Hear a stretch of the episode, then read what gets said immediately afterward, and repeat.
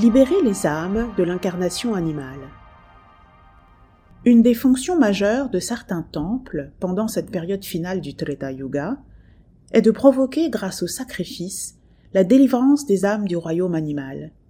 Souvent, l'âme ainsi libérée d'un corps animal pouvait s'incarner dans une famille humaine qui assistait à la cérémonie.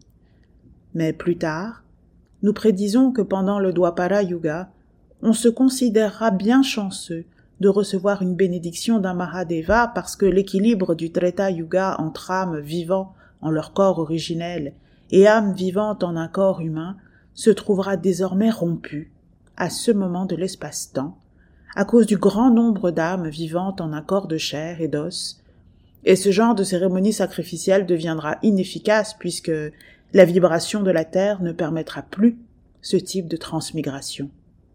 À ce moment-là, Beaucoup commenceront à consommer de la viande et du poisson comme le font certaines bêtes, absorbant ainsi leur caractère composé de désir et de ruse, et se mettront à vivre avec l'état de conscience animale instinctive.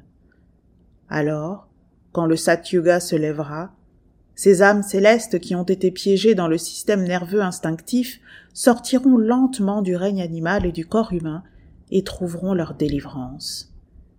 Leur corps humain ressembleront toujours aux quelques corps originels que nous avons encore parmi nous, mais ils auront toujours le feu et le bouillonnement du système nerveux animal. Pendant le Kali Yuga, les humains suivront aveuglément les chemins battus et leurs influenceurs. Ce ne sera pas difficile, puisque les voyants ne seront plus capables de voir, ni clairement, ni très loin.